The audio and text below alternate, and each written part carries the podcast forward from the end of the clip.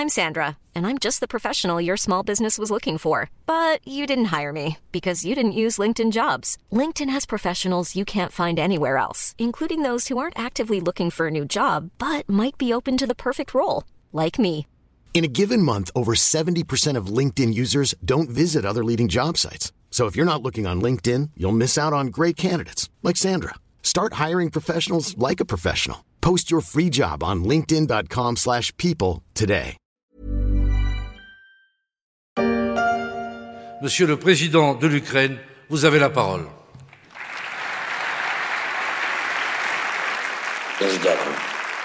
Merci.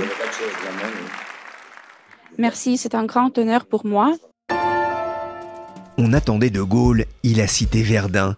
Le président ukrainien Zelensky s'est adressé à l'Assemblée nationale française par vidéo interposée. Mariupol ressemble aujourd'hui au Verdun de 1918, mais il avait surtout un message à destination des entreprises, de leurs dirigeants, de leurs actionnaires et de leurs clients. Les entreprises françaises doivent quitter le marché russe.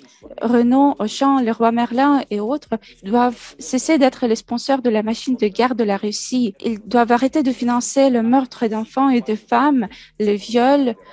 Les valeurs valent plus que les bénéfices. Je suis Pierrick Fay, vous écoutez La Story, le podcast des échos. Chaque jour, la rédaction du journal se mobilise pour analyser et décrypter l'actualité économique, géopolitico-sociale. Aujourd'hui, on va s'intéresser au dilemme russe des entreprises françaises. 9 milliards d'euros, c'est le chiffre qu'il faut retenir aujourd'hui. C'est le chiffre d'affaires du groupe Mullier, du groupe Auchan en Russie. Et ça peut expliquer euh, les réticences de la famille Mullier à retirer euh, ses affaires de Russie. 9 milliards d'euros, donc 3,5 milliards pour Auchan, plus de 5 milliards d'euros euh, pour le roi Merlin. Il y a aussi Decathlon, 90 000 salariés. C'est le genre de publicité dont les groupes se passeraient volontiers. En quelques semaines, le groupe Mullier s'est retrouvé en première ligne avec Total, Nestlé ou Renault, des entreprises critiquées pour leur présence en Russie. J'ai notamment été marqué par un tweet du ministère ukrainien de la Défense. Le roi Merlin est devenu la première entreprise au monde à financer le bombardement de ses propres magasins et à tuer ses propres employés. Avidité inhumaine et déchirante. Hashtag isoler la Russie. Hashtag arrêter le terrorisme russe. Une pétition signée Le Roi Merlin Ukraine a même été lancée sur Internet par des salariés ukrainiens après le bombardement d'un centre commercial dans le nord-est de Kiev, détruisant notamment un magasin du groupe nordiste. Sur Internet, certains ont même rebaptisé le groupe le roi Kremlin, sale temps pour les entreprises françaises présentes en Russie. Bonjour Antoine Boudet. Bonjour Pierre Fay. Vous êtes chef du service entreprise aux échos. D'abord, est-ce que l'on a une estimation du nombre d'entreprises françaises encore présentes en Russie? C'est difficile à dire, évidemment. Avant le déclenchement de la guerre, on estime que 35 des 40 sociétés du CAC 40 étaient présentes dans le pays et pas moins de 160 000 personnes dépendaient euh, d'un employeur français. On parle de 300 à 400 entreprises. Aujourd'hui, c'est très difficile. Vous savez qu'il y a un, professeur américain euh, de l'université de Yale qui fait un décompte des firmes multinationales et il estime aujourd'hui qu'un quart y sont euh, encore actifs, dont à peine 24 essentiellement dans l'alimentaire. Mais évidemment, ça change tous les jours. Vous avez entendu sans doute en début de semaine que Heineken avait annoncé son intention de vendre ses activités de brasserie en Russie. Euh, Carlsberg lui a le pas. Côté français, euh, Renault, qui avait annoncé relancer son usine moscovite, l'a finalement arrêté, envisage même de quitter le pays. Tandis que Total Energy a dit stopper ses achats de pétrole russe d'ici la fin d'année, mais de continuer ceux du gaz. Alors, euh, Gabriel Attal, le porte-parole du gouvernement, a repris ce que le président Macron lui-même a dit, hein, c'est qu'il ne s'agit pas de demander aux entreprises de quitter la Russie, mais simplement de ne pas s'engager à de nouveaux investissements dans le pays. Et après, c'est évidemment au choix de chaque entrepreneur de prendre sa décision. Oui, Renault et Total Energy, hein, vous en parliez, sont des cas emblématiques, on va y revenir. Mais il y a un autre groupe dont on parle beaucoup, c'est le groupe Muliez, propriétaire de, Leroy Merlin, Auchan ou encore Decathlon, un groupe devenu symbolique pour euh, les opposants à, la guerre en Ukraine En effet.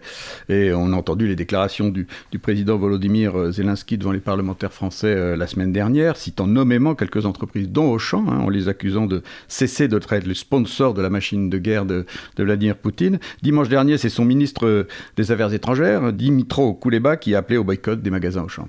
Pourquoi est-ce que le groupe Muliez reste? Écoutez, il y a trois enseignes de, l'association familiale Muliez qui sont très présentes en Russie. C'est Auchan, hein, qui est dans le pays depuis une vingtaine d'années, qui exploite 231 magasins. Le Roi Merlin, qui en compte plus d'une centaine. Et Decathlon, une soixantaine. Euh, dans une interview au JDD euh, dimanche dernier, le patron d'Auchan, Yves Claude, a souligné le, courage du président Zelensky, mais il a aussi qualifié ses propos d'injustes. Il a rappelé qu'Auchan emploie 30 000 personnes en Russie, à la fois salariées pour 40% d'entre elles actionnaires du groupe. Les investissements sont suspendu, mais le patron d'Auchan justifie la continuité des activités pour à la fois soutenir ses salariés et leurs familles, mais aussi pour nourrir la population russe qui n'a pas demandé la guerre. Alors c'est évidemment euh, une question euh, euh, qui entraîne beaucoup d'interrogations. Et aujourd'hui, des salariés d'Auchan ou de Leroy Merlin en France se font prendre à partie par des clients qui les accusent finalement effectivement d'alimenter la guerre de Poutine contre l'Ukraine. Et Decathlon, qui vient d'ailleurs d'annoncer ce mardi via un mail à ses 2500 coéquipiers russes la suspension de ses activités en Russie, moins en raison de la pression internationale qu'en raison de problèmes d'approvisionnement du fait des sanctions internationales. On entend bien l'idée aussi de ne pas laisser tomber les salariés locaux, mais ADO, la maison mère de Leroy Merlin, explique aussi dans un communiqué que fermer nos magasins serait tout simplement un abandon considéré comme une faillite préméditée donc illégale, ouvrant la voie à une expropriation, ce qui renforcerait, disent-ils, les moyens financiers de la Russie, à la différence du gel des investissements par exemple. Partir ou rester, c'est un choix complexe pour les dirigeants, on l'a compris, et si l'État ne met pas la pression sur les entreprises qui ne sont pas concernées par les sanctions occidentales contre la Russie, eh bien la pression des consommateurs pourrait être plus difficile à gérer. On a pu voir par exemple sur Twitter des images terribles pour Nestlé sur le chocolat du sang, ce qui a poussé aussi le groupe suisse à suspendre la commercialisation de certaines marques comme KitKat et Nesquik tout en continuant de vendre des biens jugés essentiels pour garantir le droit fondamental à l'alimentation. Antoine, on voit que les industriels marchent sur des œufs car il y a un vrai risque de, de réputation? C'est clair. Mais de ce point de vue-là, encore, le risque n'est pas le même selon euh, le secteur d'activité. On peut entendre, même si on ne l'approuve pas, qu'Auchan ou Danone veuillent continuer à assurer l'alimentation de la population russe. C'est plus compliqué pour Vuitton ou Chanel de vendre leurs sacs, chaussures ou parfums aux oligarques. Toutes les grandes marques de luxe ont d'ailleurs arrêté leur vente en Russie. Il y a des pétitions hein, d'ailleurs qui commencent à, circuler appelant au boycott de ces entreprises, un peu comme euh, dans les années 80 en réaction à l'apartheid en, Afrique du Sud. C'est un risque identifié aussi par euh, les entreprises? Clairement. Euh, on le voit notamment aux États-Unis, hein, où la pression de, l'opinion publique est très forte, notamment du fait de ce professeur d'université enseignant à Yale, qui a donc établi avec son équipe de chercheurs une liste de bons et de méchants patrons, les nice and naughty, et ce qui n'a pas d'ailleurs manqué de susciter de vives réactions de ces entreprises qualifiées de, de naughty. Mais du coup, cette liste désormais apparaître quatre catégories. Les entreprises qui se sont complètement retirées de Russie, celles qui ont suspendu leurs opérations tout en laissant ouverte la possibilité d'un retour, et celles qui ont réduit leurs activités ou retardé leurs investissements, et enfin celles qui continuent comme si de rien n'était. Et là, évidemment, on sait que la pression est maximale. Les cours de bourse de ces entreprises se sont d'ailleurs ont sérieusement baissé. On voit bien qu'il y a des réponses graduées hein, des entreprises, là aussi, face à cette situation, à la guerre euh, qui oppose euh, la Russie à, à l'Ukraine et cette invasion russe. Pour les entreprises, celles qui ont décidé de partir, la Russie fait, partie do, dorénavant du passé? Pour celles qui ont décidé de partir et probablement pour celles qui sont restés qui ne retrouveront sans doute jamais euh, la Russie d'avant, si je puis dire. Euh, pour certaines, c'est un fait. Hein, quand Patrick Pouyanné, le PDG de Total Energy, déclare sur RTL J'ai mis une croix sur tout le futur qu'on était en train de construire en Russie, il n'y aura pas de retour en arrière. Même chose pour Renault. Pour d'autres, dans le secteur du luxe notamment, les sanctions occidentales et le déclassement économique de la Russie font que l'Eldorado des oligarques, c'est fini aussi. Pour d'autres, enfin, dans la grande consommation, si elles ont réussi à maintenir leurs activités, il faudra bien que la vie revienne, sinon comme avant, au moins comme en temps de paix. Elles sont encore 41 entreprises présentes dans la liste de Jeffrey Sonnenfeld, le professeur de Yale, à défier les demandes de sortie et de réduction des activités de Russie. Beaucoup d'entreprises asiatiques comme Huawei, Acer, Alibaba, Asus ou Tencent, et donc côté français, la Galaxy, Auchan, Leroy Merlin et Decathlon, ou la banque Société Générale, propriétaire de Rosebank. Renault et Total, deux entreprises emblématiques en France, ont elles quitté le Hall of Shame, la liste de la honte, pour reprendre l'expression de son initiateur. C'est marrant parce que quand on impose des choses aux Français, ça va très très vite, mais quand il s'agit d'avoir un groupe complice des crimes de guerre en Ukraine, Total est le seul grand groupe pétrolier au monde à être resté en Ukraine avec le soutien d'Emmanuel Macron. Total Energy va échapper pour l'instant à la taxation sur les super profits, mais il n'échappe pas à la remise en cause de ses intérêts en Russie. Accusé par Yannick Jadot, candidat écologiste à la présidentielle, de complicité dans les crimes de guerre commis par la Russie en Ukraine, le groupe a décidé de porter plainte pour diffamation. Mais le mal est fait pour le groupe énergétique. Bonjour Gabriel Grésillon. Bonjour. Total a annoncé il y a quelques jours qu'il cessera ses achats de pétrole russe d'ici au 31 décembre, le temps de terminer les contrats en cours. Mais cette décision ne concerne pas le gaz, faute de sources alternatives, hein, c'est ce qu'explique le groupe.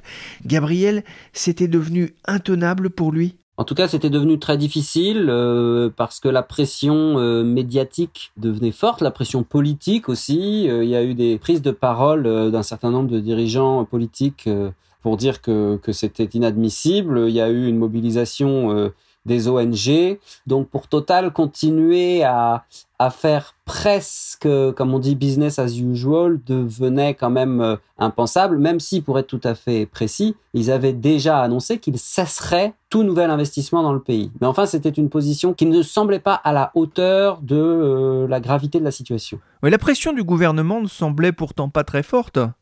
Alors, le gouvernement, au début, on a eu l'impression qu'ils allaient cogner très fort, justement parce que Bruno Le Maire, le ministre de l'économie, avait dit euh, dans une interview radio euh, que des décisions allaient être prises très rapidement et il avait eu une, une, formule assez, ferme sur le fait qu'on ne pouvait pas continuer à faire des affaires euh, comme ça.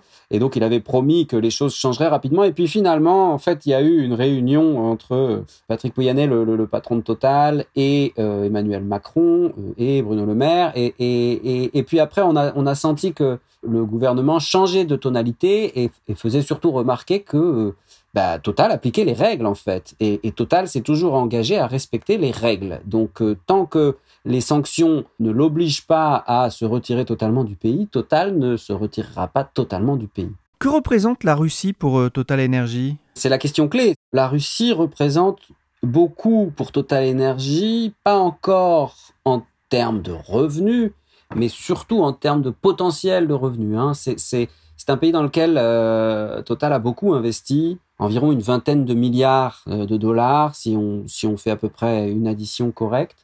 Et en fait, en termes de production d'hydrocarbures, en 2020, c'était 16,6%, donc presque 17%, on va dire, de tout ce que euh, Total produisait. Alors, ça n'a pas l'air d'être un chiffre absolument énorme, mais en fait, euh, il faut savoir que le, deuxième pays sur la liste, qui est le Nigeria, il est en dessous de la barre des 10%.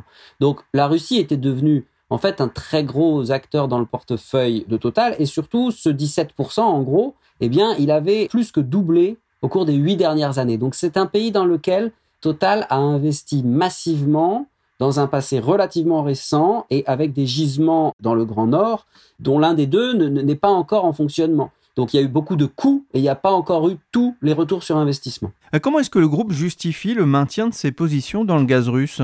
Il y a différents arguments. Certains sont tout à fait euh, compréhensibles, d'autres peut-être un petit peu moins. Il y a un argument qui consiste à dire qu'ils sont là-bas partenaires d'une entreprise qui est privée, qui s'appelle Novatech. Donc ils sont pas avec Gazprom, ils, sont pas avec euh, Rosneft. Et donc l'idée, euh, ça n'est pas dit explicitement, hein, mais ce qu'on comprend de leur, de, leur perception de la situation, eh bien, c'est que en étant avec un partenaire privé, qui est une entreprise cotée à Londres, euh, avec tout ce que ça implique en termes de transparence, parce que quand on est une entreprise cotée, on doit quand même se soumettre à un certain nombre d'exigences de transparence. Bref, euh, l'idée c'est quand même que c'est une entreprise qui, a, qui est moins susceptible de, de financer le régime Poutine. Bon, c'est un argument que, que, que certains euh, trouve contestable parce qu'en réalité, ils sont quand même euh, dans le LNG, le, gaz euh, liquéfié, qui est un projet voulu par Poutine. Et dans le système russe, rien n'est totalement indépendant du pouvoir, a fortiori dans des, dans des sujets aussi politiques. Un autre argument qui, lui, est tout à fait recevable, c'est de dire, vous savez, si on part demain, notre place, elle sera prise par d'autres, et en l'occurrence très probablement des entreprises chinoises. Ça ne changera strictement rien à la production de la Russie et aux revenus que touchera euh, la Russie de ses productions. Et simplement, euh, c'est nous qui nous tirerons une balle dans le pied. Et puis, plus globalement, il y a tout un argumentaire euh, qu'on peut entendre, mais qui est, un tout petit peu éloigné peut-être, qui est de dire ça ne sert à rien de vouloir couper totalement le robinet russe parce que là, demain matin, si on n'a plus d'hydrocarbures russes, euh, nous, les Européens, on aura un sérieux problème. Voilà. Ouais, le groupe explique aussi hein, que le gaz naturel en provenance de Yamal est, largement exonéré d'impôts et de taxes, donc c'est pas, euh, on va dire que ça ne finance pas la, guerre de, Poutine. BP et Shell ont quitté quand même assez vite la Russie, tout comme ExxonMobil, mais pas Total Energy. Ça aussi, c'est compliqué à gérer en termes d'image pour le groupe français? Oui, bien sûr, c'est très compliqué parce que L'impression que ça peut donner superficiellement, c'est que les autres sont courageux et que Total ne l'est pas.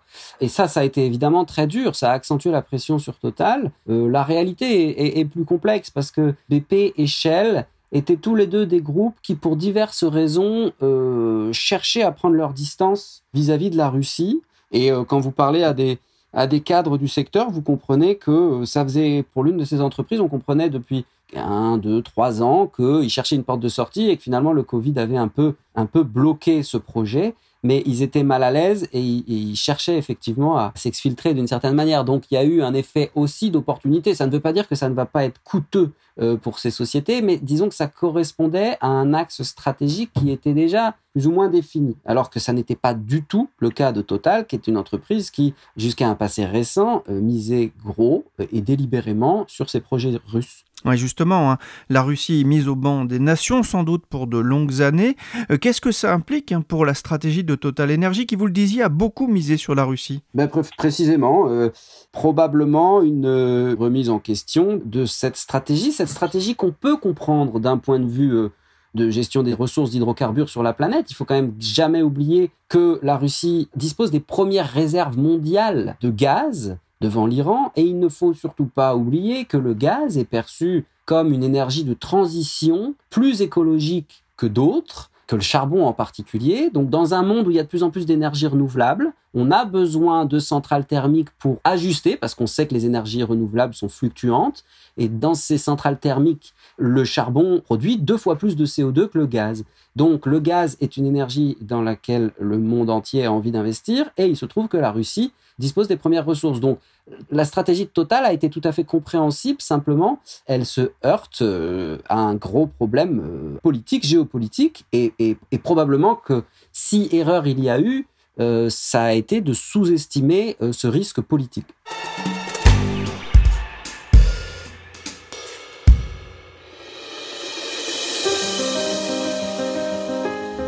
C'est la voiture soviétique qui s'appelait la marque, euh, dont la marque s'appelait Jiguli ou bien Lada pour les variantes d'exportation. En 2008, Renault mettait le cap sur la Russie en signant un partenariat avec le numéro 1 de l'automobile dans le pays, Avtovaz, le fabricant des Lada. Sur une vidéo diffusée sur le site internet de Renault, on peut découvrir les sites d'Avtovaz en Russie, des usines modernes d'où sortent chaque année des milliers de voitures pour le marché russe principalement, mais aussi pour les pays adjacents, des Lada, mais aussi des Logan, des Sendero ou des Datsun. Depuis 2008, Renault avait construit patiemment son réseau en Russie jusqu'à prendre le contrôle d'Avtovaz en 2016, un château de cartes qui est en train de s'effondrer. J'ai demandé à Lionel Steinman, journaliste aux échos, ce que représentait la Russie pour Renault. La Russie, Pierrick, pour Renault, c'est vraiment un gros marché. C'est son deuxième marché après la France et c'est quand même l'an dernier 18% de ses ventes dans le monde entier. Ça pèse quand même 500 000 voitures. Euh, Renault était depuis quelques semaines euh, sous pression, surtout avec euh, l'État actionnaire. Qu'a décidé l'entreprise concernant son implantation en Russie alors l'entreprise, la semaine dernière, a décidé, concrètement, même si elle ne le dit pas clairement, elle a décidé de quitter la Russie. Le communiqué qui a été publié la semaine dernière dit que toutes les options sont examinées et que dans l'immédiat, la production est suspendue. Mais ce qu'il faut comprendre, c'est que manifestement, la direction a décidé de, sortir du pays. Et ça se traduit notamment par le fait que la direction a décidé de passer une provision de 2 milliards d'euros pour les comptes du premier semestre, ce qui correspond à la totalité des actifs qu'elle a dans ce pays on voit bien hein, que Renault euh, prépare euh, sa sortie de Russie. Il avait signé en, dès 2008 hein, un partenariat avec euh, Avtovaz, qui produit la marque russe iconique Lada. Ça avait été une prise de risque importante pour le groupe, mais, payante sur le long terme. L'aventure russe risque au final de lui coûter cher? Alors effectivement, c'était quand même une prise de risque. Ça a commencé par un investissement de 25%. Il y a eu quand même des pertes pendant des années. Le groupe est monté à 68% parce qu'il a fallu un moment renflouer cette entreprise qui comptait quand même 100 000 salariés en 2008 avec euh, des halls immenses de production dont la plupart étaient totalement obsolètes. Donc il y a eu un énorme travail qui a été fait pour remettre à niveau cet outil industriel et ce qui a nécessité, euh, au bout du bout, pas loin de 2 milliards d'euros. Et au moment où cet outil industriel devient rentable, et relativement bien rentable, puisque finalement le marché russe, c'est quand même la moitié de la rentabilité de Renault sur l'automobile l'an dernier, au moment où cet outil devient rentable, le groupe est contraint de tirer un trait dessus pour des raisons géopolitiques. Qui peut racheter et, combien euh, cette participation dans Avtovaz alors à ce stade, je crois que la direction de Renault aimerait bien avoir la réponse parce que ils ont été contraints de prendre cette décision à la fois à cause du risque de réputation, puisque on sait que le président ukrainien avait appelé à un boycott dans le monde entier des produits Renault, mais ils ont aussi et surtout été contraints de prendre cette décision à cause de la saignée de cash que représentait le risque d'un enlisement du conflit, puisque ça aurait supposé avec une usine, avec trois usines qui ne peuvent plus tourner, ça aurait supposé de payer à ne rien faire 45 000 salariés chaque mois. Et ça, Renault est tout juste convalescent et ne peut pas se le permettre. Donc, qui peut racheter? Je crois que Jean-Dominique Sénard et Luca Demeo aimeraient bien le savoir, car ils sont dans une situation inextricable où personne de l'étranger ne va investir dans ce pays, puisqu'aujourd'hui, il n'y a pas de possibilité de commercer avec la Russie. Et même si cet appareil industriel est assez séduisant, ce serait vraiment très risqué pour un opérateur extérieur. En attendant, euh, Renault a révisé en baisse ses prévisions de marge opérationnelle pour cette année. Le groupe disposait de trois sites en Russie, deux sous la marque Avtovaz et une en nom propre près de Moscou, où il produit des SUV Duster, des Capture, des Arcana et des Nissan Terrano. Lionel, quitter le pays maintenant, c'est tirer un trait sur la Russie pour au moins de longues années Je pense que tout dépendra du contexte géopolitique euh, à venir il semble clair que, que ce soit du côté du consommateur ou du côté du pouvoir politique russe, le fait que Renault se retire ou va se retirer du marché russe sera un signe qui ne va pas être oublié de sitôt. Un dernier point, euh, cette décision intervient alors que concrètement, il devenait quand même de plus en plus difficile de, fabriquer des voitures en Russie en raison des sanctions. Oui, ça, c'est clair que l'approvisionnement qui, comme dans toutes les usines automobiles du monde, vient majoritairement de l'extérieur. L'approvisionnement de ces usines n'était plus assuré. Elles avaient commencé par enchaîner des périodes de chômage partiel. Je crois que les usines d'Astovaz, les salariés ont été mis aux vacances d'été dès la mi-mars pour encaisser justement le fait qu'elles ne pouvaient plus fonctionner, car aujourd'hui, ces trois usines fonctionnent avec les chaînes d'approvisionnement de Renault. Ces chaînes ne pouvaient plus fonctionner. Donc de toute façon, il était très compliqué de, maintenir ces usines en, fonctionnement. Ce qui est par contre intéressant à noter, c'est qu'il y a un autre constructeur franco-italo-américain qui est présent sur place, c'est Stellantis. Stellantis a une usine qui fabrique des véhicules utilitaires, qui est détenue en partenariat avec Mitsubishi. Et Stellantis a, lui, décidé de continuer à faire fonctionner son usine sur place. Et ils ont les moyens de le faire? Qu'à un cas, mais il semble-t-il qu'ils arrivent malgré tout à maintenir un filet de production. Merci Lionel Steinman, Gabriel Grésillon et Antoine Boudet de la rédaction des Échos. Toutes les analyses et les décryptages de la rédaction sont à retrouver sur leséchos.fr. La story c'est fini pour aujourd'hui. Cette émission a été réalisée par Nicolas Jean, chargé de production et d'édition Michel Varnet. Vous pouvez retrouver le podcast des Échos sur toutes les plateformes de téléchargement et de streaming comme Apple Podcast, Castbox, Podcast Addict, Deezer ou encore Spotify. N'hésitez pas à vous abonner pour ne manquer aucun épisode.